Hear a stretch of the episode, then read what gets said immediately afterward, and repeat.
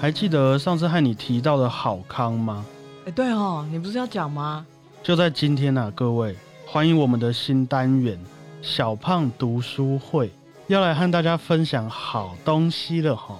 感觉要配一个很古早味的音乐，很古早味的音乐，嗯，不是应该很文青的音乐吗？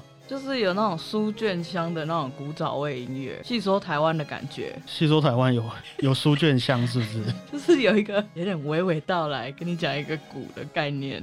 我我现在满脑子都是细说台湾的音乐。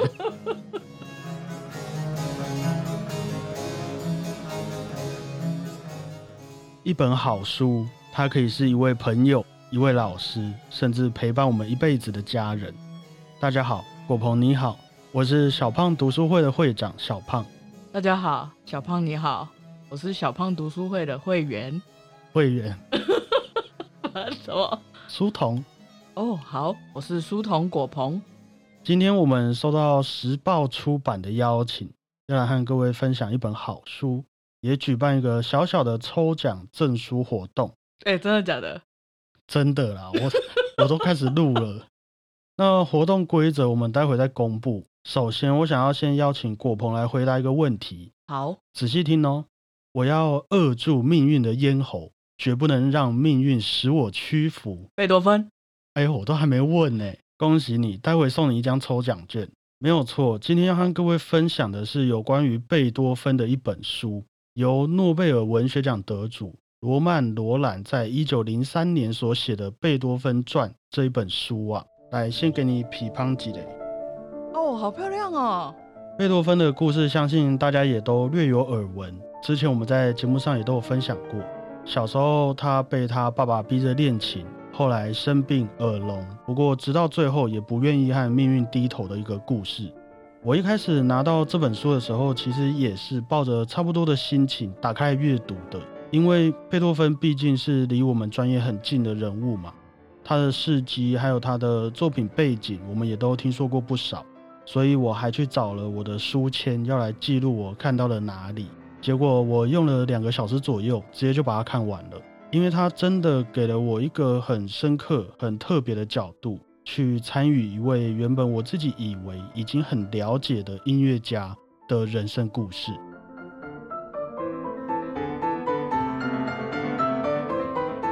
我们先来聊聊这本书的作者罗曼·罗兰。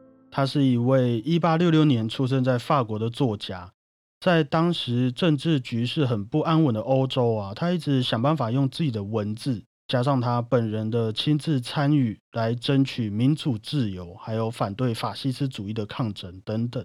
后来，他也把获得诺贝尔文学奖的奖金全部捐出去给红十字会，还有难民组织，所以也被大家视为一位影响力很深远的人道主义作家。那他比较知名的文学作品有小说《约翰克里斯朵夫》《母与子》，还有今天要分享的《名人传》等等。《名人传》只是一个统称呐。作者罗兰写了三本的名人传，分别是《贝多芬传》《米开朗基罗传》还有《托尔斯泰传》。那我自己对于罗兰的一个感触是，他想要写这些名人传的用意，主要不是拿来让大家观摩说。我们该如何成功，或是成为一位名人的方法？这几本书其实是想要献给那些曾经在生活上受难，或是现在的精神也正在承受折磨的人。希望可以借由这些名人传，让读者们知道，其实这几位我们所谓的名人，也是从出生开始就特别饱受苦痛的一些人。同时，也让我们理解。他们之所以成为这些常常出现在故事里面的经典人物，或是我们口中的大师，也都是因为他们在遭遇到这些苦痛的时候，没有选择单纯的抱怨，或是做一些冲动的发泄，反而还创造了欢乐，创造了带着大家继续前进的动力，因此成为了我们说的大师。所以也希望借由这些名人们的精神，扶持我们身边正在经历低潮的朋友们。甚至也不用说扶持啊，如果能够带给他们一些安慰和陪伴的话，那也是这些名人传对我来说想要传达的其中一个理念。所以你读完有觉得被抚慰了一番吗？我觉得我被抚慰了很多番呐。真的？没关系，我待会会慢慢跟你分享。好，但是在众多的名人里面啊，在那几本名人传里面，作者罗兰为什么要选择用贝多芬这位音乐家来当做这些名人系列的首席，来当做第一本传记？对啊，为什么？其实贝多芬在我的印象当中，一直是一位强人，遇到挫折会让自己重新出发，遇到命运的那种不公平的安排，也会鼓起勇气面对的一位音乐家。但是罗兰在这本书里面，其实没有特别会让我感到很大力的去和我们宣扬那种正面思考啊，或是各种心灵鸡汤的面相，反而从贝多芬故事的开始到结束，我们都可以看见贝多芬他无能为力的那一面。我那个时候打开这本书，才读没有多久，就看到了两句话。他说：“不像莫扎特享受过家庭带来的温暖。”反而从一开始，贝多芬的人生就是一个悲惨而且残酷的斗争。天哪，一针见血。然后我就觉得，哇，难道我要看到一本很暗黑的名人传记了吗？像是蝙蝠侠那个样子。不过看到后面，其实我们都能体会，这种对我来说很暗黑的描述啊，也不过就是我们生活中的一种镜像而已。我们平常形容贝多芬再怎么伟大，再怎么不可一世。他也只不过是一个人，就跟我们一样，他也会有他仰赖的亲情，他期待的爱情，还有他没有办法割舍的友情等等。这本贝多芬传其实引用了很大量贝多芬的日记，还有他和朋友往来的信件，让我们有机会可以探究贝多芬在那些被商业炒作起来好像很华丽的作品底下，有哪些是他真实的情感。也让我们在阅读这本书的时候，可以用一个其实很脆弱、很敏感的角度来参与贝多芬的生活。我印象很深刻的是，在这本书里面写到贝多芬知道自己耳聋的时候，他没有交代病情的状况让我了解，反而他让我看到的是贝多芬在自己的笔记上写了一句话：“没有朋友，孤零零的在这个世界上。”就这么一句话来描写当他知道自己耳聋的时候的反应。这跟我们以前知道贝多芬很不一样，很不一样啊！类似这些在书里面的事实，对我来说也是一种，就像你说的，印象很深刻的打击啊！因为我一直以来也是很习惯啊，去看别人如何成功的故事，看别人如何发大财、名留青史的故事。但是这本书让我看到的是一个人如何被打倒，如何伤痕累累的一个故事，而且他还是我们熟悉的贝多芬。我很诚实的跟你说，我看完真的是痛哭流涕。虽然是贝多芬传，但是对我来说的感想是，一方面认知到自己其实没有你想象的那么弱小，另一方面也更能理解自己需要被关怀和包容的那一些个性，然后可以更有力量的去面对接下来的日子。不过还有另外很大一部分，我刚刚一直没提到为什么会喜欢这本书的原因，其实是因为翻译这本书的译者傅雷的关系。傅雷是钢琴家傅聪的爸爸，也是在中国的一位知名作家。他翻译了许多法文的作品，像是刚刚提到的罗曼·罗兰，还有伏尔泰等等作家的文学创作。而且除了文学以外啊，傅雷对于美术还有音乐方面的见解，他自己也是非常有研究的，也有很高的一个造诣。所以傅雷在这本贝多芬传，我们一打开书的开头就说了一段话，我真的为之震撼呐。他说：“当出生的音乐界只知道训练手的技巧，而忘记了培养心灵的神圣工作的时候，这部贝多芬传对我们这些读者会有更深刻的意义。”也因为这个动机，所以他重新翻译了这本书。好赤裸的感觉哦！光是培养心灵的神圣工作这一句话，我就绝对会把这本书好好的放在我的书架上面。虽然刚刚分享那些心得也都很深刻，对我来说，不过我一打开这本书，直接看到傅雷为我们写的这一段话，我自己就已经开始很喜欢这一本书了。嗯，而且他还很贴心的，真的很贴心的。附上了五十几页的附录，除了他对于罗曼·罗兰写的这本贝多芬传的感想以外啊，还加上了他自己对于贝多芬许多作品的研究和分析，一一列出来，让我们理解背后的创作手法还有背景故事。譬如像是贝多芬的第五号交响曲《命运》，开头的噔噔噔噔这个音乐动机，在贝多芬的哪些作品里面也有出现过？整首曲子的情绪发展是什么样子的走向？等等，对于贝多芬音乐作品的一种剖析啊，傅雷都有自己把它收录进去。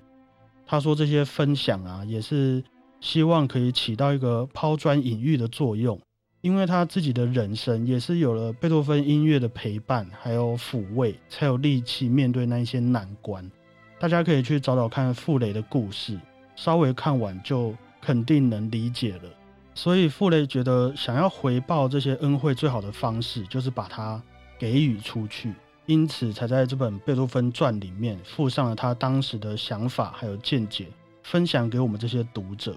那剩下的就让我们自己慢慢体会了。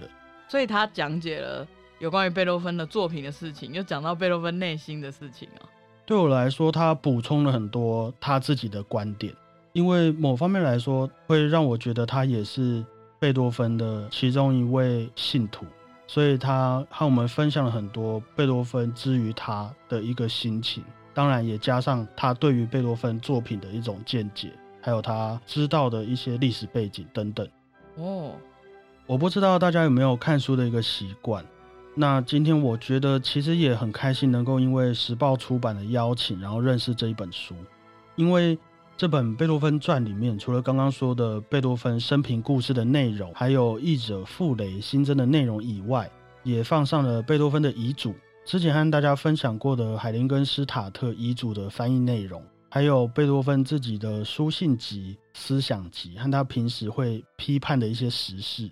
如果你是一位还不太认识贝多芬的朋友，我觉得也没有关系。我引用书上的文字来稍微介绍一下这位音乐家。我们现在所熟悉的音乐，因为贝多芬的缘故，从严格刻板的枷锁之中被解放了出来。直到现在，他可以歌颂每个人的痛苦还有欢乐。也因为贝多芬，音乐从一个死的学术研讨，变成了一种活的意识。或许我们的听众朋友们有些有学过音乐，有些没有，但是我们从某种角度上来说，都可以称自己是贝多芬的门徒啊。因为我们也都享受着他用痛苦换来的这一些自由。我觉得贝多芬的故事在经过作者罗兰还有译者傅雷的诠释底下，让我们也都可以放心的去问自己一个终极的问题：我是为了什么而活着？然后想要留下什么，离开这个世界呢？这大概是我看了这本书的感想。你有答案了？我更有勇气去寻找这个答案了。嗯。相信大家在《贝多芬传》这本书里面，不论你是否学过音乐，也都可以找到许多不同的方向和自己的见解啊！感谢时报出版的邀请，还有他们的热情证书给小胖春秋的听众朋友们。这次的好康活动，就是各位只要在四月三十号之前，到小胖春秋的脸书或是 Instagram 的文章底下留言，然后 tag 你们的一位朋友，就可以拿到一张抽奖券。那五月一号的时候，我们就会抽出总共三位听众朋友，然后免费把这本书送给你们哈。我也可以抽吗？你也可以抽。你刚刚有答对问题，你已经有一张了。一人可以几张？一人可以几张？嗯，不然这样子，如果你 Facebook 和 Instagram 都有留言的话，也都有 tag 朋友的话，就给你两张。最多两张吗？最多两张。好吧。如果等不及的话，也没有关系。时报出版的《贝多芬传》也已经在各大平台上线了，大家都可以去搜寻看看。到时候也记得分享一些你的感想啊，或者是我没有留意到的观点，让我们知道哈。那以上，谢谢大家收听今天的小胖读书会，分享了由罗曼·罗兰所写的《贝多芬传》，也感谢时报出版的邀请，大家记得去留言抽奖。我是小胖读书会的会长小胖。谢谢大家，我是书童果鹏。今天的分享就到这边，各位，我们散会啊。其实以前只要看到是写贝多芬传，从来不会再拿起来耶，因为我们已经很熟了嘛。对啊，可是今天你讲完这个，真的是一本特别的书，让人家很想看呢。其实说真的，我在还没打开这本书之前，我也是这么认为的，就是那个印象中的贝多芬传，对不对？因为之前我们节目也介绍过贝多芬了，对，那我。当然，一定也做过相当的功课，所以我原本以为这本书不会给我有太多的期待或是惊喜的成分在里面。不过后来去看了作者罗曼·罗兰的一些介绍，还有傅雷的故事之后，其实让我更能体会他们为什么会用这个角度跟这个方向去看一位我们那么熟悉的音乐家。说实在，是收获蛮大的。对我们来说，这是一个很有趣来再次认识贝多芬的方式。毕竟我们可以跳脱原本的舒适圈，从另外一个角度来看待这些作曲家、音乐家们。对。所以还是百分之一百二十的推荐给各位。今天这一本由罗曼·罗兰所写的《贝多芬传》这一本书，相信大家对于贝多芬这位音乐家也会重新大开眼界啊！